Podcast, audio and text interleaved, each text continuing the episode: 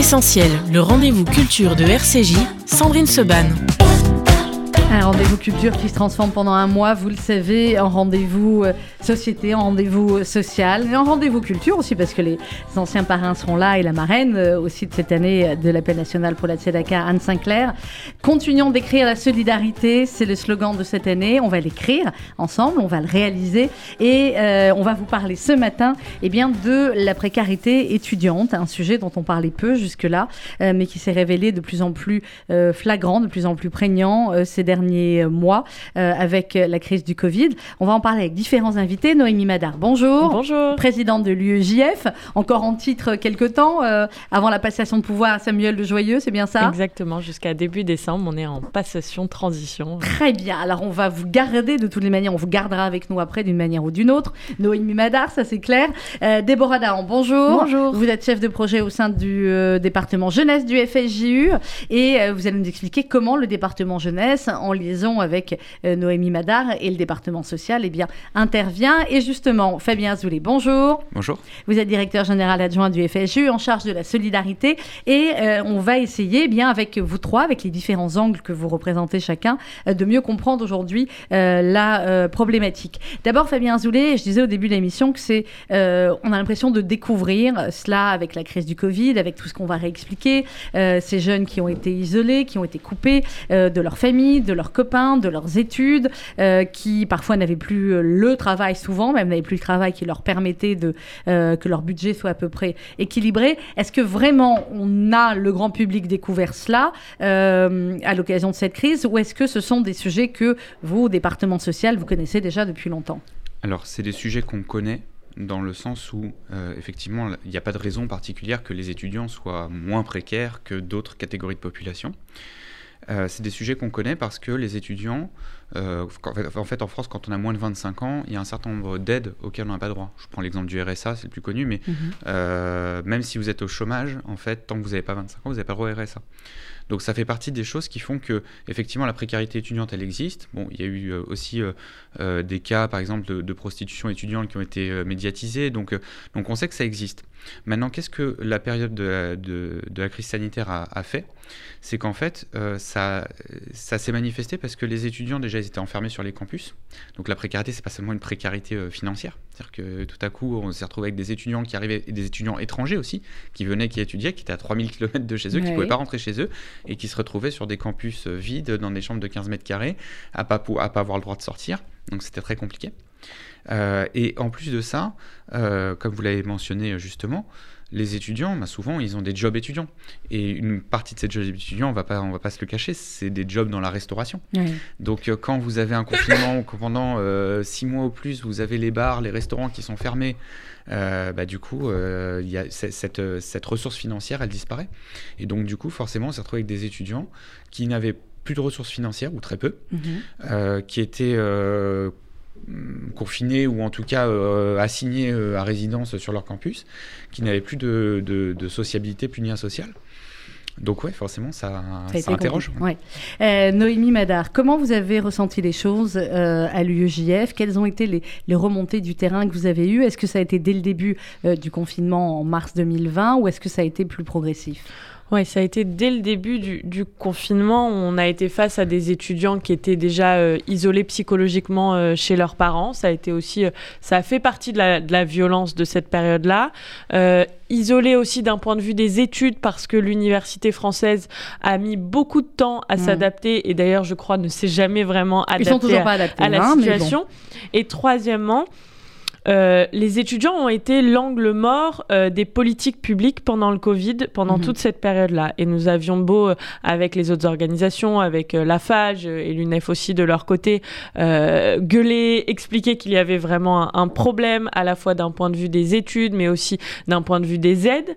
les étudiants n'ont jamais ou quasiment été aidés et nous avons dû attendre, je crois, presque huit mois pour avoir les repas à 1 euro Crous. Mhm. Nous avons dû attendre plusieurs mois pour avoir les 200 euros d'aide qui étaient très compliqués à obtenir et donc finalement euh, très peu ont fait la demande.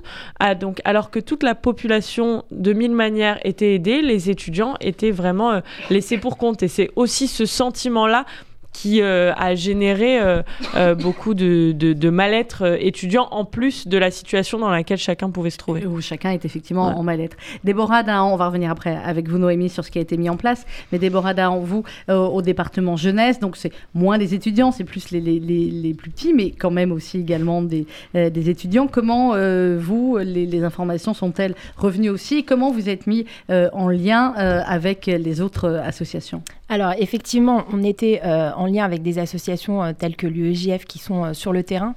Et, et nous, c'est vraiment au premier confinement qu'on a ressenti un mal-être de la part de, des étudiants. Et de ce fait, on, a créé une consultation qui a été menée donc, pendant le premier confinement par l'Action Jeunesse mhm. auprès d'une trentaine d'acteurs, d'experts du monde étudiant. Donc aussi bien le réseau ESRA que certains centres d'action sociale, des partenaires historiques tels que l'OPE ou Magen Noir qui soutiennent sur le terrain des jeunes. Et, euh, et, cette expertise, cet échange nous a convaincus euh, euh, à l'Action Jeunesse de la nécessité de trouver des solutions pour accompagner ces jeunes et euh, pour se faire de travailler dans une logique du père. C'est très important pour les étudiants qu'ils aient un, un, étudiant en phase 2 euh, et donc de travailler avec des, des associations comme l'UEGF qui œuvrent pour des initiatives positives, toujours sur la thématique du bien-être étudiant. Et c'est de là qu'est né le label BI, euh, dont l'acronyme signifie bien-être étudiant et qui est représenté par l'abeille pollinisatrice qui mmh. vient, voilà, où on vient échanger les bonnes pratiques et essayer de mettre en place des, nouveautés qui vont aider les étudiants.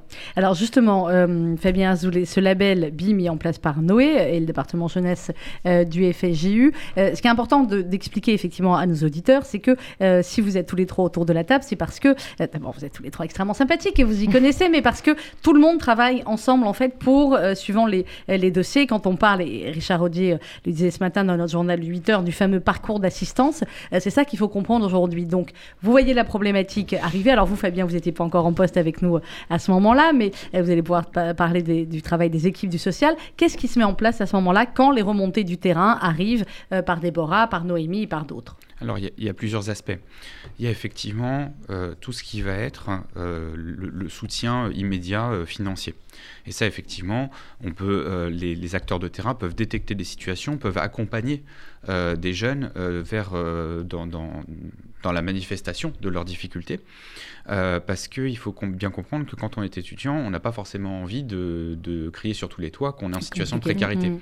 Donc il y a une forme de, censure, d'autocensure comme ça de, des, jeunes, des étudiants euh, qui font que c'est très compliqué parfois d'aller euh, répondre à leurs besoins tant qu'ils ne sont pas manifestés. Donc ce travail de terrain, il est essentiel. Ça, c'est l'aspect, j'ai envie de dire, précarité financière. Mais il y a tout un autre aspect qu'on qu'on a peut-être plus de mal à mesurer, mais qui est bien réel et qui est peut-être plus, plus, plus ancré, c'est en fait euh, des problématiques de, sociabilité, des problématiques de, psychologiques, en fait, de mhm. mal-être.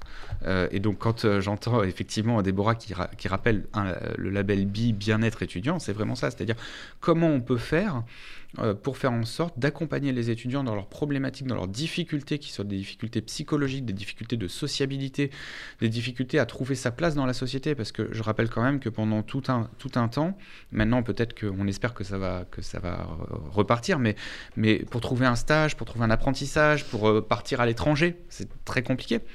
Euh, donc, euh, donc, euh, donc tout ça ça, renforce cette, ce sentiment d'abandon, ce sentiment d'échec en début de vie, en début de vie de professionnel, qui fait que les étudiants aujourd'hui, ils ont un vrai besoin. Donc nous, en fait, ce qu'on ce qu'on fait, c'est qu'on travaille avec un certain nombre d'acteurs, de partenaires associatifs, justement pour essayer de répondre à ces problématiques multifactorielles. Alors, dans les, dans les chiffres, qui sont des chiffres effectivement assez, euh, assez terribles, 8 euh, étudiants sur 10 déclarent avoir eu un préjudice du fait de la crise de la Covid-19 et un jeune sur 6 euh, a arrêté ses études. C'est ce que vous avez pu constater aussi, Noémie. C'est, alors, je sais que le but de, l'UEGF, c'est pas de dire aux étudiants accrochez-vous aussi, continuez des études, mais peut-être un petit peu comment vous avez soutenu les étudiants sur ce fait-là, sur ce fait aussi de certains étudiants qui ont dû se dire ben, je, j'y arrive plus, j'en peux plus, je vais arrêter. Je ne sais pas qui sont les deux étudiants qui ont dit qu'ils n'ont pas été impactés. mais, euh, mais c'est les sondages, vous connaissez, hein, vous connaissez les sondages. C'est ça. Euh, écoutez, dès, le début du Covid et en partenariat euh, beaucoup avec le FSJU, nous avons essayé de mettre en place à la fois des actions qui répondent à la situation des étudiants et aussi des actions qui permettent aux étudiants d'agir. Et ça a été les, les deux volets de notre travail. Une partie où nous avons organisé une sorte de plateforme de, de livraison en partenariat avec le FSJU, le réseau ESRA, Passerelle, mhm. euh, pour livrer des personnes en difficulté, beaucoup des personnes âgées. Euh, je crois qu'entre Nice, Lille, Paris, Lyon, nous avons peut-être livré 2000, colis dans, dans cette période-là, appelé aussi des personnes âgées. Donc ça permettait aussi aux étudiants à ce moment-là de se sentir utiles et d'être dans l'action dans un moment très compliqué. Et puis aussi une réponse concrète euh, au mal-être étudiant, déjà porter les revendications au niveau du ministère de l'enseignement supérieur sur la question des études, sur la question des examens et tenter de faire bouger les choses. Euh, et puis nous avons pendant toute la période Covid tenté de créer des tiers-lieux, mhm. euh, des espaces où les étudiants ont pu continuer euh, à se retrouver, déjà des espaces en petits comités, des petits brunchs, des petits moments comme ça un peu partout en France. Et puis nous avons monté des coworking, mhm. des espaces ce que vous avez fait, de, je crois, travail. La, présidence de l'UEJF, le bureau, et vous êtes tous regroupés, c'est ça. vous avez été confinés ensemble. Ça, c'est pendant le premier confinement. Le bureau mhm. national de l'UEJF a été confiné ensemble. Après, nous avons monté un hôtel étudiant pendant le deuxième confinement avec une mhm. quarantaine d'étudiants qui avaient des difficultés à, rester chez eux. Et pendant le troisième euh, confinement, à la fois à Nice et à Paris, euh, nous avons monté euh, un coworking étudiant dans lequel les étudiants pouvaient venir se retrouver, travailler et retrouver de la sociabilité. Mhm. et puis, nous venons de clôturer la première session du fonds de bourse de l'UEJF en partenariat avec le CASIP et le FSJU. Et nous mhm. avons distribué sur cette première session plus d'une cinquantaine de bourses euh, et c'est un des rares fonds euh, qui existe, euh, qui est directement destiné aux étudiants et, je pense qu'on peut en être très fier au vu des demandes et des situations. On va continuer à en parler. On parle ce matin de la précarité étudiante. Vos dons, c'est sur tzedaka.fr, www.tzedaka.fr ou par chèque à FSJU Tzedaka, 39 rue Broca, 75 005. Paris, on se retrouve avec Noémie, avec Déborah et avec Fabien Azoulay.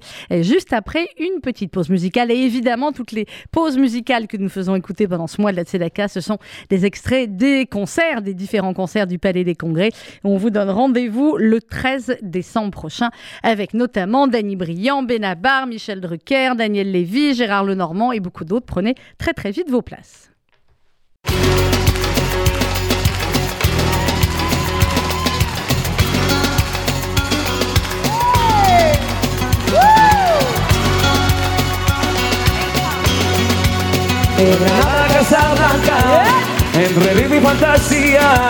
Una guitarra un gitano canta, canta mi Andalucía. De Granada a Casablanca, el ritmo y fantasía. Una guitarra un gitano canta, canta mi Andalucía. Tú como tú, enamorada como tú, como tú, enamorada como tú, como tú, enamorada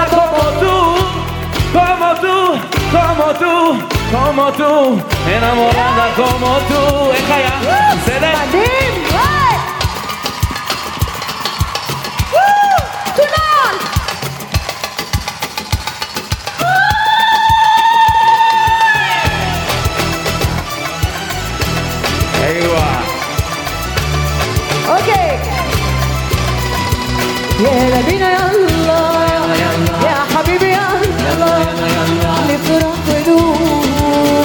ما شاء الله. يا لبينا يلا يا حبيبي يلا نفرح ونقول ما شاء الله.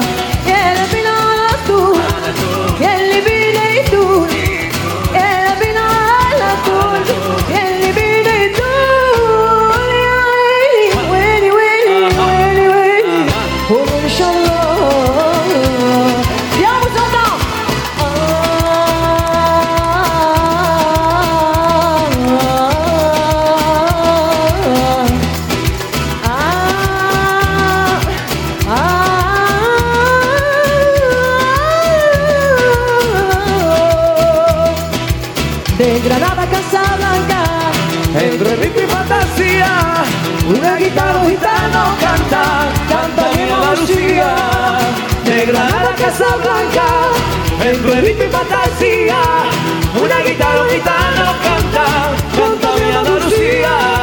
Oye, una helwa, hay una helwa, je t'aime, minua, minua, oye, una helwa, je vous entends.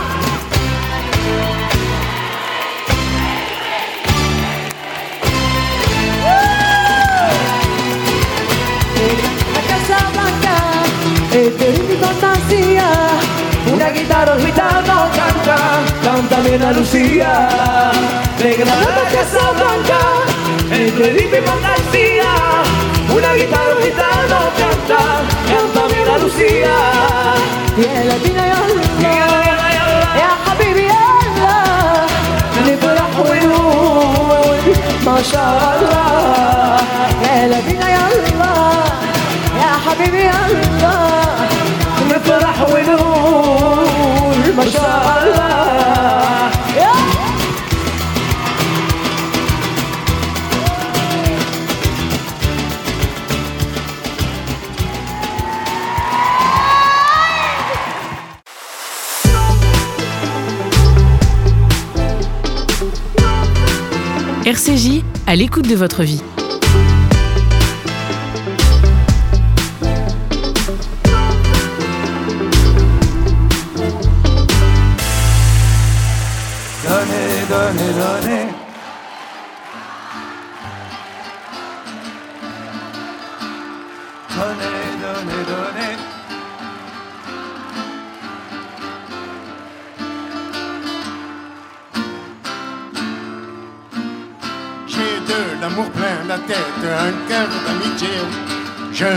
pense qu'à faire la fête et m'amuser. Moi, vous pouvez tout me prendre, je suis comme ça. Ne cherchez pas à comprendre, écoutez-moi. Dans toute la ville, on m'appelle mendiant de l'amour. Moi, je chante pour ceux qui m'aiment et je serai toujours le même. Il n'y a pas de honte à être mendiant de l'amour. Moi, je chante sur vos fenêtres chaque jour. Donnez, donnez, donnez, Dieu vous le rendra. Donnez, donnez, donnez-moi, donnez-moi, Dieu vous le rendra. Je vous ai vu euh, chanter Naomi Yamal. Ah, on la remettra celle-là parce que celle-là c'était le duo Enrico Macias, Patrick Borel au Palais euh, des Congrès. Ce sera le 13 décembre prochain. On parle ce matin euh, de la précarité étudiante dans le cadre de l'appel national pour la Tzedaka avec nos invités Déborah euh, du département jeunesse du FSU, Noémie Madar, présidente de l'UEJF et Fabien Azoulay, directeur général adjoint du FSU en charge de la solidarité. Alors on parlait juste avant la pause, Noémie, vous nous racontiez ce qui a été mis en place avec l'aide du FSU et donc de la campagne de la Tzedaka pour les étudiants. Je voulais que vous nous donniez un ou deux euh, petits exemples, ou Fabien ou Noémie, euh, d'un budget d'un étudiant aujourd'hui et, euh, et bien de ce que ça représente ou de ce que ça peut représenter euh, la perte d'un petit emploi étudiant pour un étudiant. Oui, il y a différents types d'étudiants, disons. Il y a l'étudiant qui vit à Paris en région parisienne et qui va à la fac. Et bon, la fac est plus ou moins gratuite et les seules dépenses dans le mois, c'est pouvoir sortir. Et ça, soit par des babysitting, soit par des cours, soit par les parents, ça se gère. La question qui s'est posée pendant le Covid, c'est les étudiants dont les études étaient payantes. Et c'est de plus en plus le cas euh, euh, d'écoles euh, payantes euh, et dont les parents euh, aident un peu, mais pour qui les jobs d'été, les jobs pendant l'année sont vitaux pour pouvoir payer les études. C'est pas juste la vie d'à côté. Et ça a été vraiment ça la, la difficulté. C'est la perte de, du job euh, d'à côté, Mhm. étudiant, et la difficulté qu'ont pu rencontrer les parents qui aidaient un peu et qui finalement se sont retrouvés à ne plus pouvoir aider. Et donc c'est aussi euh, cette classe, disons, moyenne euh, qui s'en sortait par euh, différents stratagèmes, qui s'est retrouvée en, en très grande difficulté. Et nous, on a été confrontés à, à, à ça et confrontés à des étudiants qui nous disaient, voilà, là, je sais pas exactement comment je vais pouvoir manger jusqu'à la fin du mois. Ouais. et puis aussi, ce que disait Fabien Azoulay, c'est euh, dans le monde étudiant, c'est parfois difficile de dire qu'on peut pas payer son verre, de dire que non, on peut pas aller au café, on peut pas Ouais, aller au resto, on peut pas faire d'à côté parce que c'est excluant dans une vie sociale qui est déjà euh, pas évidente. Euh, et, et ça aussi, ça a été euh, un vrai sujet. Euh, avec aussi Fabien Zoulé la difficulté euh, pour certaines familles d'avoir un enfant étudiant qu'on doit aider, et puis pour les personnes qui sont à cet âge-là, entre les deux, d'avoir aussi euh, des parents qu'il faut aider autrement. Et donc, c'est aussi de, ça a été de, nouvelles, de nouvelles épreuves pour, pour certaines familles. D'une part, et, et- et d'autre part, en fait, euh, pour ajouter une typologie de personnes euh, à, à la présentation de, de Noémie, c'est aussi euh, des étudiants qui, en fait, sont pas sur le, la ville de domicile des parents. Mhm. Donc on se retrouve avec effectivement parfois des problématiques qui sont des problématiques liées à, par exemple à, au- à la perte d'autonomie d'un parent, au fait qu'il faut aller faire des courses, etc. Et d'un autre côté, parfois gérer un, un enfant étudiant qui est seul dans sa chambre mais qui est à 1000 km de chez soi. Et ça, effectivement, la question de la précarité financière est une chose et il faut le souligner. Et, et les institutions euh, juives ont besoin, euh, je veux dire, des donateurs ont besoin d'être suivis dans cette, dans cette démarche de soutien financier euh, aux étudiants ou à toute autre catégorie de population, mais en l'occurrence des étudiants ici. Mais il faut bien comprendre que le soutien financier n'est pas le seul levier Oui. pour, pour accompagner les étudiants aujourd'hui. Et on reparlera sûrement du, du label B. et On va en reparler tout de suite. fait, mais c'est c'est essentiel. ouais. Alors, le label B, justement, qu'on a présenté rapidement tout à l'heure, euh, Déborah Daron. Alors, euh, nous vraiment, ce qui, est, ce qui est très important de souligner, c'est que euh, euh, l'idée, c'est de travailler avec des associations qui sont sur le terrain et Mhm. des associations de, que, les, que les étudiants travaillent de pair, c'est-à-dire que ce soit des étudiants qui sont sur le terrain, qui répondent à la problématique d'étudiants sur le terrain. Alors, comment les mobiliser? C'est très simple. Déjà, d'une part, on a essayé de, de les faire participer à toute cette dynamique, donc de permettre à certains, certains étudiants qui étaient en manque de lien social de participer à des collectes euh, euh, de produits pour leur père ou alors euh, de, de participer à, à de la distribution de colis. Alors toujours avec des associations partenaires comme par exemple Rabadan Campus qui a fait un travail extraordinaire pendant le Mhm. confinement, qui a permis à des jeunes qui étaient qui n'arrivaient plus à payer leur loyer d'être relogés par certaines familles qui ont accepté de les, de les recevoir pendant plus de, de, de quatre mois gracieusement et ce qui a permis à ces jeunes-là d'une part de recréer du lien et d'autre part bah, de, de, de, de pouvoir euh, euh, arrêter de payer leur loyer. Donc ça, c'était très important. Et puis, on a, on, on a soutenu aussi tout un tas d'initiatives, notamment euh, celle qui a été organisée par la délégation PACA du Fonds social, Oui. les paniers nutritionnels bio à 1 euro. Donc là, on s'est... Ah, Il y, a- il y avait quoi dans ces paniers, Déborah? Alors, Racontez-nous.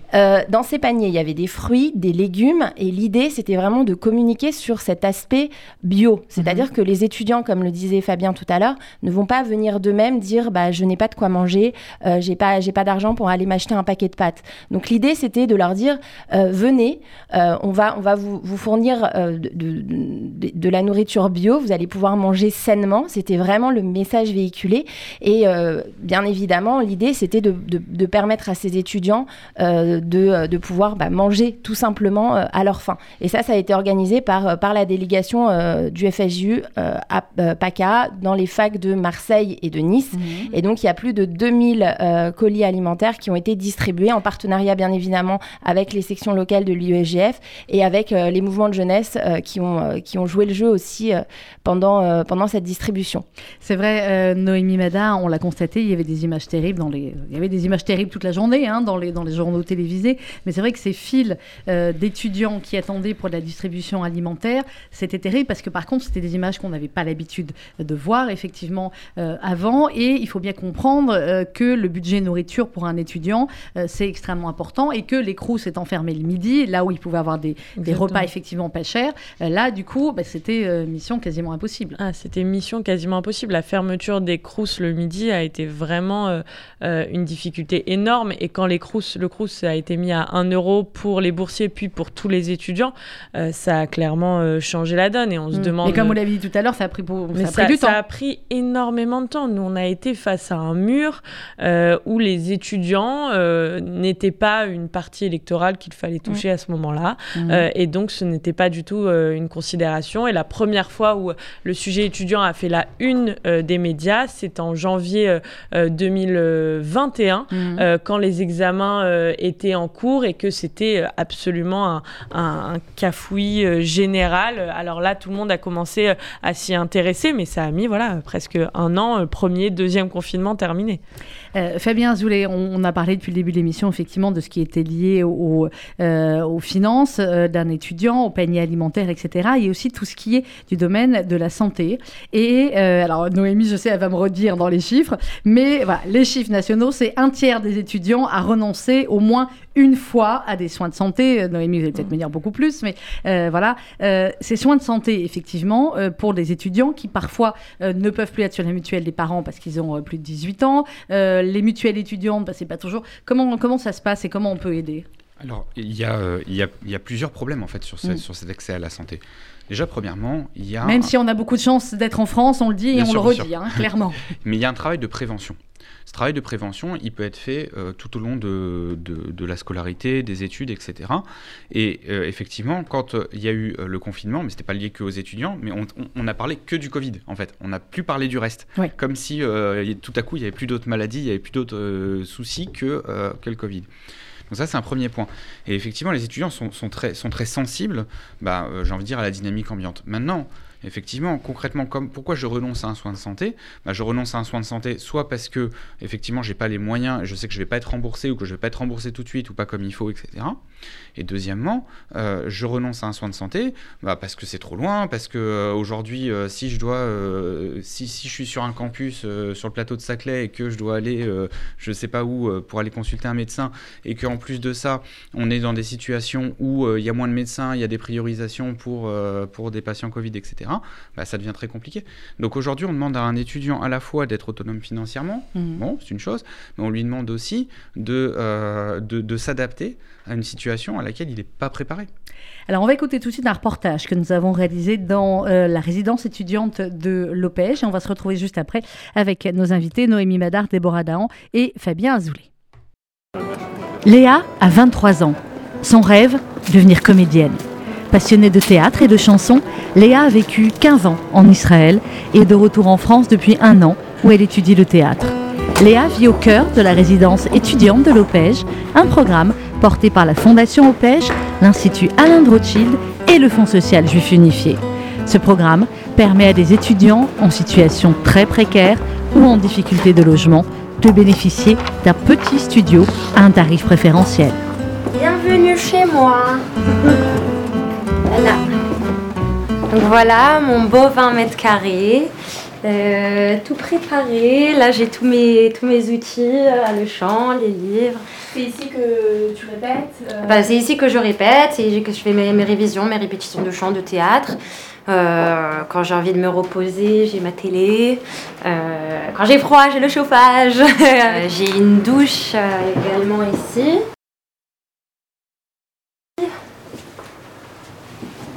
Un lavabo, toilette. Et mon petit coin euh, cuisine. Voilà. Euh, moi, c'est vraiment un vrai privilège de pouvoir être dans un, dans un endroit qui est assez grand, qui est, qui est bien entretenu, où tout est compris, où, je, suis, proche de tout. Il y a 40 000 boulangeries euh, autour de moi. Euh, Opel, c'est un soulagement pour les étudiants. Voilà, c'est un soulagement et c'est une sécurité. Ils sont 13 à vivre dans cette résidence, dans une atmosphère solidaire et chaleureuse, comme Raphaël, 22 ans, étudiant en finance. Avoir cet appartement, c'est en effet, euh, ça m'enlève une épine du pied considérable parce que, euh, bah, comme je l'ai dit déjà, habiter en banlieue, ça me faisait faire des trajets euh, incroyables. Là, j'ai plus de temps pour moi, aussi pour aller au boulot. Et puis, euh, je suis plus stressé, quoi. Y a- Et puis, vivre seul aussi en indépendance, euh, les parents qui sont pas derrière, ça, c'est un kiff.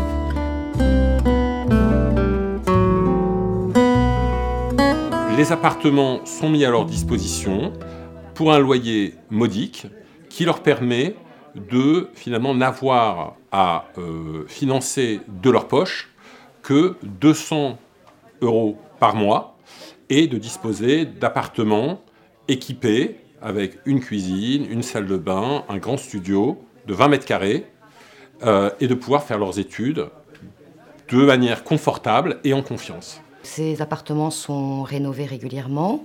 Euh, on essaie de les adapter au mieux pour qu'ils aient le nécessaire et le confort dont ils ont besoin. Et puis euh, après, on leur demande aussi, alors ça c'est assez récent hein, et on n'a pas pu le faire du fait de la pandémie l'année dernière. Mais notre objectif à Joanne et moi, c'est effectivement de leur permettre aussi de faire des actions euh, de bénévolat pour euh, des institutions de la communauté. Aujourd'hui, les préoccupations de cette jeunesse, c'est l'avenir. Et quand on a un présent bousculé depuis presque maintenant 20 mois, il est difficile pour nous, professionnels, et, nous-mêmes, adultes et parfois parents, de donner une certitude sur cet avenir qui est très très très complexe. L'idée, c'est que les institutions comme nous puissent euh, offrir un espace accueillant, sécurisant, euh, que ce soit à travers le logement et puis plus largement sur la question de l'accompagnement. On est une institution juive ouverte à tous. Et le moment de la Tzedaka, c'est aussi une manière de rappeler euh, cet engagement que l'on a lorsqu'il y a des familles ou des enfants en difficulté. Mais c'est toute l'année, en fait, que la Tzedaka, agit.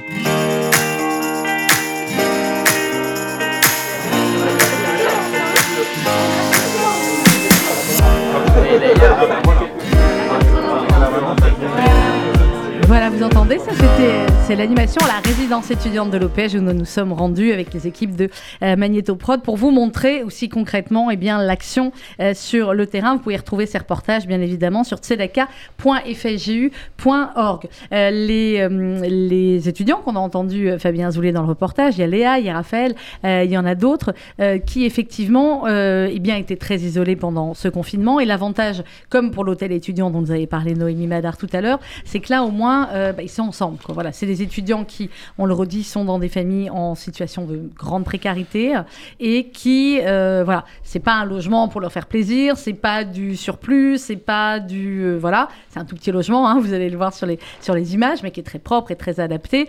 c'est vraiment quelque chose d'essentiel. Alors effectivement, avoir bénéficié d'un logement étudiant aujourd'hui, c'est un, un, vrai avantage pour, pour, ces, pour ces étudiants.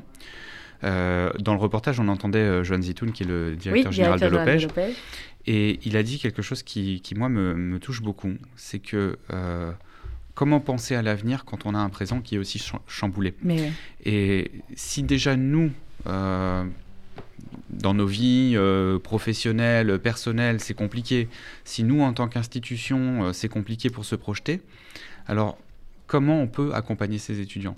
Et déjà, ne serait-ce que les accompagner sur le plan euh, matériel, leur proposer effectivement un logement dans une résidence étudiante, euh, leur proposer de, des, temps de rencontres, euh, des rencontres aussi avec des professionnels, des travailleurs sociaux, des psychologues, ben, c'est déjà énorme en fait. C'est pas tout, ça suffit pas, mais c'est un bon début. Euh, Déborah Dahan, euh, est-ce que vous pouvez nous parler d'une ou deux euh, situations d'étudiants qui, qui, ont fait appel au service du FSGU alors nous, euh, par le label B, on a des retours effectivement d'associations avec lesquelles on travaille et on a eu l'histoire d'Arnaud, qui était un jeune de 22 ans euh, qui, euh, qui étudiait à Paris et dont les parents habitaient en province. Donc il était vraiment seul à Paris. Il a eu un souci avec son ordinateur et donc il s'est retrouvé complètement coupé du monde en plein confinement. Il avait juste un petit portable, il pouvait plus suivre les cours, il n'était plus en lien du tout avec sa famille et il n'était plus en lien du tout non plus avec ses copains. Euh, donc il s'est retrouvé, comme disait euh, Fabien, dans une chambre de 10 mètres carrés. Euh, ça a été terrible pour lui. Il était vraiment à vivre seul et il a été heureusement contacté par une des associations partenaires et qui a réussi à, lui apporter un nouvel ordinateur. c'est vrai que ça paraît anodin comme ça, mais un jeune qui a plus d'ordinateur. Dans ce cas-là, ça n'était pas. Hein. Voilà, la fracture numérique, c'est terrible. faire réparer un ordi, ça coûte une petite fortune pour un étudiant. et donc, bah, ça lui a permis justement de, euh, bah, recréer du lien social réellement euh, et de reprendre ses cours. Donc ça, c'est une des anecdotes qui, nous sont remontées des associations avec lesquelles on travaille. Euh, on a d'autres d'autres histoires de jeunes qui sont qui, qui, ont décidé de, qui avaient réellement besoin de lien social et qui se sont retrouvés dans les espaces de coworking, comme disait Noémie tout à l'heure, des espaces de coworking qui des petits espaces, on va dire, avec très peu de très peu de jeunes. Et ils se sont rendus compte là-bas que bah, cette jeune femme venait tous les jours, mais qu'a priori, euh, elle n'avait pas de quoi manger. Euh, donc ils se sont tous cotisés pour, euh, bah, pour lui, lui, euh, lui faire parvenir tous les jours des, des repas et sans qu'elle soit honteuse, on va dire, et sans qu'elle ait, sans qu'elle elle ait un sentiment de, de culpabilité. Et donc c'était c'était un des moyens qu'ils ont réussi à, à- à mettre en place pour, bah, pour lui permettre de manger quelque Pour lui chose. permettre de pouvoir manger effectivement tous les jours. Noémie Madar, il y a un autre sujet aussi. On, on a parlé tout à l'heure des problèmes de, de santé avec Fabien Azoulay. Il y a aussi le problème euh, des addictions. On sait que ça a énormément augmenté dans la population globale. Les rendez-vous chez les psys, euh, on n'en parle pas. Un tiers des euh, moins de 30 ans ont déjà consulté un psy. Et ça aussi, c'est un problème auquel il faut faire face. Quand on se retrouve seul, on peut être malheureusement tenté par, par soit de l'alcool, soit des drogues, soit du shit, soit voilà. Comment on gère tout cela et est-ce qu'effectivement vous avez eu des, des remontées là-dessus? Oui, ça a été euh, une... l'isolement a été euh, une des choses les, les plus compliquées parce que euh, à toutes les difficultés venait euh, s'ajouter le fait que on était seul et que seul on sait jamais vraiment comment comment s'en sortir et, et comme tu pouvais le dire les, les addictions oui Ont euh, progressé de 31% chez oui, les on jeunes. a- j'ai été face à, à plusieurs situations d'étudiants qui fumaient comme ça occasionnellement et qui se sont mis à fumer de façon très régulière et, et ça détruit parce que ça fatigue, parce que euh, ça endort et parce que du coup tout devient euh, comme une montagne à, à gravir. Et les espaces de sociabilité qu'on a tenté de recréer euh, venaient aussi répondre, répondre à ça. Et, et pour tout vous dire quand on a fermé cet espace de coworking mi-juin je crois que j'ai jamais été autant remerciée Ouais. par des étudiants. Et on en a fait mille des projets que pour avoir créé ce tiers un lieu. espace en fait de lieu, Voilà. un, lieu, euh, voilà. Ouais. Est-ce qu'aujourd'hui, alors effectivement aujourd'hui, euh, on est, on a repris à peu près une vie normale, même si euh, il faut continuer à faire extrêmement attention parce qu'on n'est pas sorti euh, ni de l'auberge ni de la crise sanitaire. Euh, Est-ce qu'aujourd'hui justement les étudiants ont réussi à retrouver les petits boulots qu'ils avaient, Noémie, ou est-ce que c'est encore très très précaire et que, eh bien, ce qui n'a pas été euh, gagné par eux pendant tous ces mois, forcément, ça va continuer à leur manquer? La, vie a repris quand même, ça on, peut le dire autant pendant l'été avec des jobs qu'à la rentrée, les cours, les babysitting, la vie a repris, mais quand même ces deux années ont été terribles euh, euh, pour les étudiants, à la fois d'un point de vue des stages, des, des échanges étudiants, des petits jobs, euh, de, de pertes financières, parfois de, de prêts qui ont été faits Mhm. euh, par les étudiants. Et qu'il va falloir si- rembourser, Voilà. là, ouais. Donc la vie reprend, mais ces deux années ne, ne disparaissent pas, ne disparaissent pas du tout comme ça, quoi. C'est ce qu'on explique aussi, hein, Fabien Zoulet, qu'on va expliquer pendant tout le long de cette campagne. Il y a l'aide d'urgence qui est mise en place par le Fonds social. On a parlé des paniers bio, on a parlé de tout ce qui a été fait dans l'urgence pour ces étudiants. Et puis, il y a l'aide euh, à moyen et au long terme, parce qu'effectivement, des étudiants qui ont peut-être malheureusement euh, loupé leur année d'études à cause de, de tout ce dont on a parlé, euh, il va falloir continuer à les aider, à les soutenir. Oui, au risque de paraître peut-être un peu plus pessimiste que, que Noémie, mais euh, c'est qu'il y a des, des réflexes qui ont été pris euh, pendant, cette, euh, pendant cette crise Aussi, oui. qui sont pas prêts en fait de, de disparaître. Je pense par exemple à, à la question en fait de la sociabilité. Mhm. Euh, ben eff- effectivement pendant les confinements, euh, on parlait d'addiction, mais les réseaux sociaux euh, c'est une chose, c'est-à-dire que indépendamment de l'addiction aux réseaux sociaux, il y a des réflexes qui ont été pris de, Mhm. de sociabilité sur les réseaux sociaux qui fait qu'aujourd'hui, bah, même dans le monde professionnel, je veux dire, on voit que re- recréer une réunion, comme on dit en présentiel, alors qu'en fait avant une réunion c'était déjà en présentiel, c'est présentiel. pléonastique, mais, mais effectivement c'est très compliqué de recréer une sociabilité réelle, euh, de reprendre des réflexes qui sont des réflexes euh, apaisés de relations Mhm. humaines, parce que effectivement on le sait sur les réseaux sociaux, euh, ça, ça va très vite, ça peut très vite, euh, voilà, ça peut très vite s'exciter un peu, et effectivement ça c'est quelque chose qu'on va devoir travailler. C'est pas parce que la crise sanitaire s'arrêterait que que, que, que ces problématiques-là disparaîtraient du jour au Mm, lendemain. ouais. Et il y a un gros travail en termes de prévention, en termes d'accompagnement, et même, j'ai envie de dire, pour aller plus loin, euh, de- d'entrer dans la vie professionnelle. Parce que quand vous avez fait des stages, euh, quand vous avez euh, eu une, une, une- une- une vie étudiante, entre guillemets, normale, avec une sociabilité, etc., bah, vous commencez à vous constituer un petit réseau, vous commencez à, à avoir des réflexes de, de- de relations professionnelles, etc. Mais quand vous ne l'avez pas eu, bah, vous arrivez dans votre premier job et vous n'avez pas tous ces réflexes-là. C'est clair. Noémie, Mada Oui, je pense qu'il y a beaucoup de violence aussi qui a été générée par la période du Covid et que les réactions ne sont plus comme ce qu'elles pouvaient être euh, Ouais. euh, avant. Et un exemple simple, dans les stades de football, l'envahissement de stades, avant, euh, c'était de façon ponctuelle. Là, on en a vu euh, euh, plusieurs euh, en quelques jours. Et dans les facs, c'est la même chose. Ce qui pouvait se dire sur les réseaux sociaux, euh, d'un coup, les gens se rencontrent dans la vraie vie, ils se sont quasiment jamais croisés, ils se parlent comme ils se tweetent. euh, et euh, Et les... ça va pas. Non, et les stories Instagram, et Instagram a pris une place énorme. Et là où, pour une génération, Instagram, c'est une vie à côté, Mhm. euh, et ben pour la génération étudiante d'aujourd'hui, Instagram fait vraiment partie de la vie. Donc quand il se Bah, passe et comment on va réussir à les sur- marier en plus les étudiants Noémie sont sur Instagram ah bah écoutez, franchement, ça a été une question aussi. euh, Ça, les- c'est une vraie question. Ah, vous voyez, les Déborah, rencontres amoureuses, euh, pas- les rencontres amoureuses pendant le Covid, euh, il y a toute une génération qui s'est dit bah voilà, j'ai perdu un an et demi sur le chemin de potentiellement Sur le chemin de mon voisin, quelqu'un. euh, voilà, mais l'UEJF est là pour remédier à ça et de nombreuses soirées sont organisées depuis euh, plusieurs dans le mois. respect des règles sanitaires. Exactement, euh, masque, passe évidemment. sanitaire, avant même que ça existe. Exactement. Non, mais on, on plaisante, mais pas, pas tant que ça, parce Non, que non, effectivement, euh, bah, quand on est jeune, quand on a 20 ans, la préoccupation c'est les études, euh, c'est le boulot, mais c'est aussi euh, les copains, petits copains ou petites copines. Euh, Déborah, alors on- on n'est pas là pour ça, hein, mais il y a plein d'événements de chez Dakar, je vous le dis au cas où, où tous les gens peuvent se rencontrer. Alors, il y a des vrai. événements de Sedaka et nous, on a noté également que un des effets positifs euh, de, euh, de cette période et de- cette crise sanitaire, c'est qu'on a ressenti que les jeunes souhaitaient s'engager. Mhm. Ils ont maintenant euh, compris que être privé de lien social, c'est catastrophique et ils ont envie de se, de, d'être proche de l'autre et de se rendre utile. Et c'est une des conclusions vraiment qu'on a trouvées. Euh, on a une jeunesse qui, qui nous appelle, qui a envie de s'engager. Donc nous, on a des programmes au Fonds social. Et des jeunes en service civique. Exactement, notamment le volontariat en service civique qui s'adresse à tous les jeunes de 16 à 25 ans et jusqu'à Mhm. 30 ans pour les jeunes qui sont en situation de handicap. Euh, et ce sont des missions de 8 mois où les jeunes peuvent être placés dans des structures partenaires du Fonds social, donc aussi bien euh, dans le domaine de la culture que euh, dans le domaine du social, l'éducation, etc. Et où les jeunes trouvent leur place, ils s'épanouissent, ils se sentent grandis de, de- de participer à ces expériences. Et je pense que c'est une des conclusions qu'on peut tirer, une des conclusions, d'ailleurs une des seules conclusions positives de Mais cette oui. crise sanitaire, c'est ça, c'était cette, cette C'est cette envie de volonté s'engager. ouais. Exactement.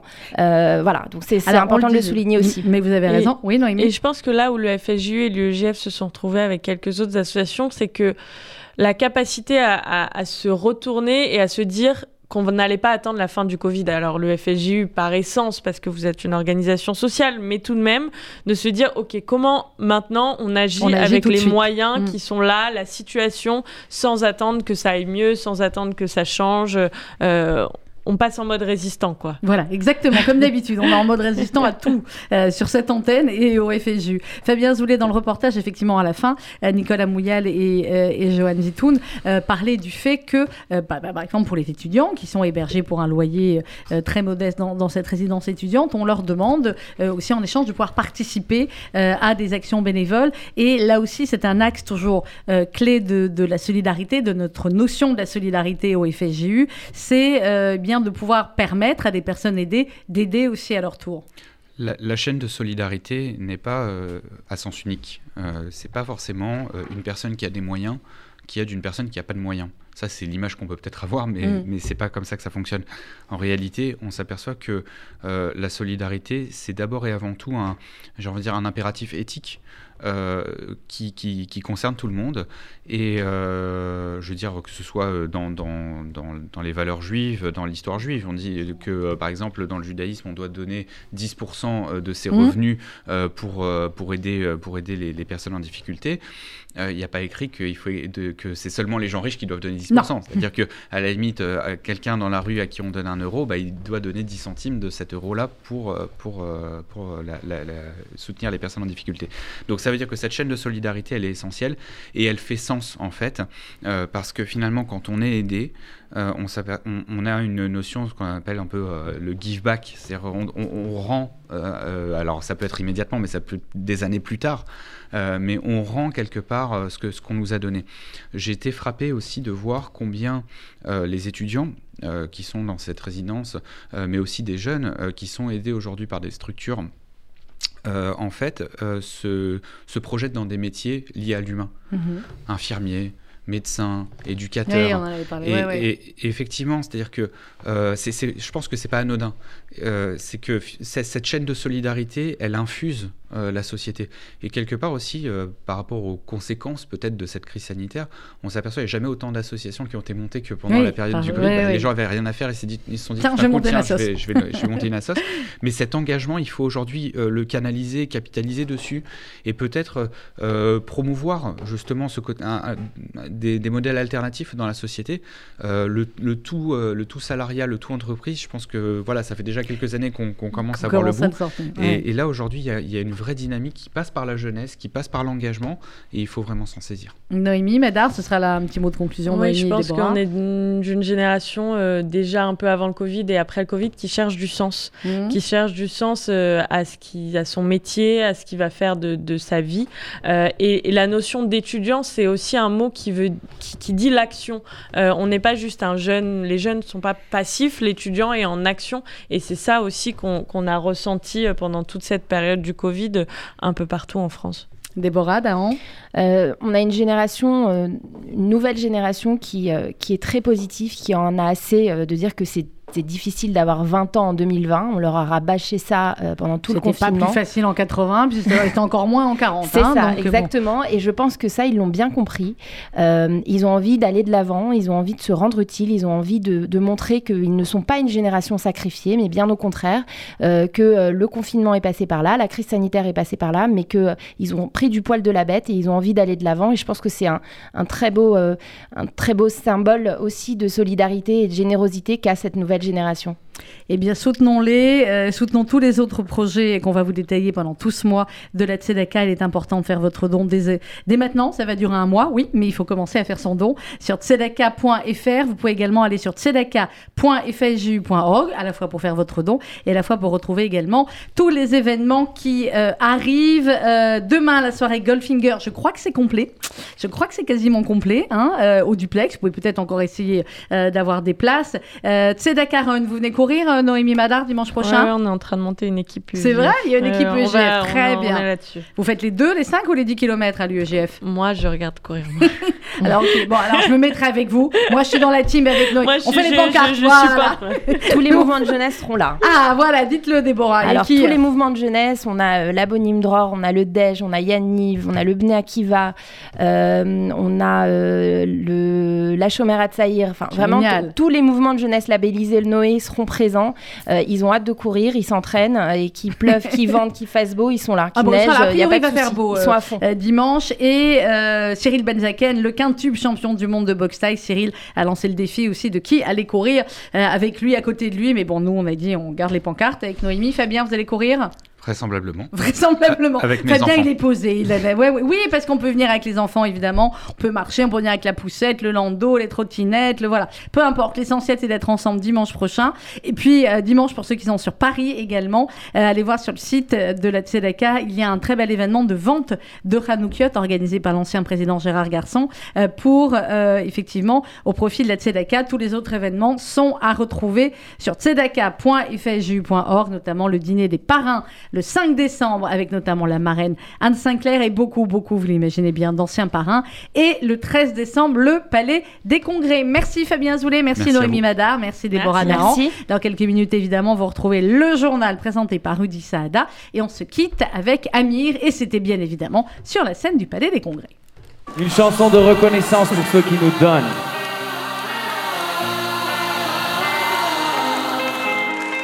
Tu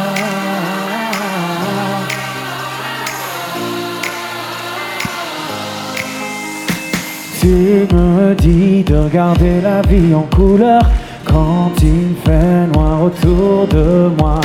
Sur le dos, j'ai traîné pas mal de douleurs. Toi, tu me portais à bout de bras. Non, non, non, je n'ai pas toujours été sûr de moi. J'ai douté tellement de toi. Non, non, non, je ne sais pas ce que je ferais sans toi. Oh, yeah. On dirait qu'on a tous un ange, on dirait. On dirait bien que c'est toi. On dirait que dans ce monde étrange, on dirait que t'as toujours été là. Allez Ensemble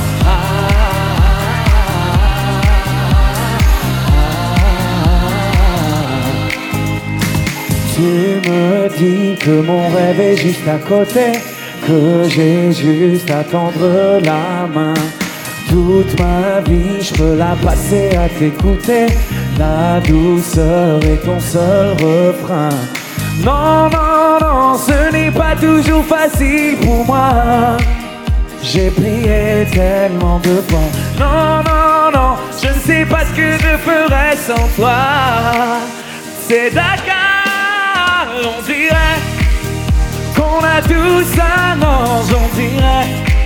On dirait bien que c'est toi. On dirait que dans ce monde étrange, on dirait que t'as toujours été là. Tout, tout tourne autour de toi. Toi, t'es la seule qui voit la beauté bien cachée derrière les visages. Tout, tout tourne autour de toi. Toi, tu sais lire en moi. Promets-moi de ne jamais tourner la page. On dirait qu'on a tous un ange. On dirait.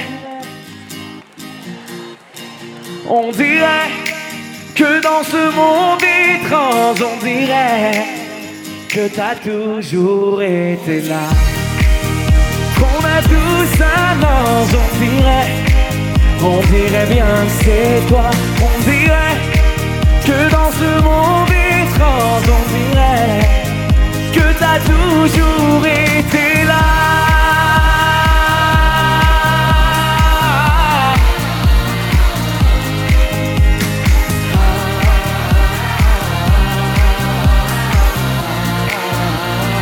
Tous ensemble, Palais des Sports.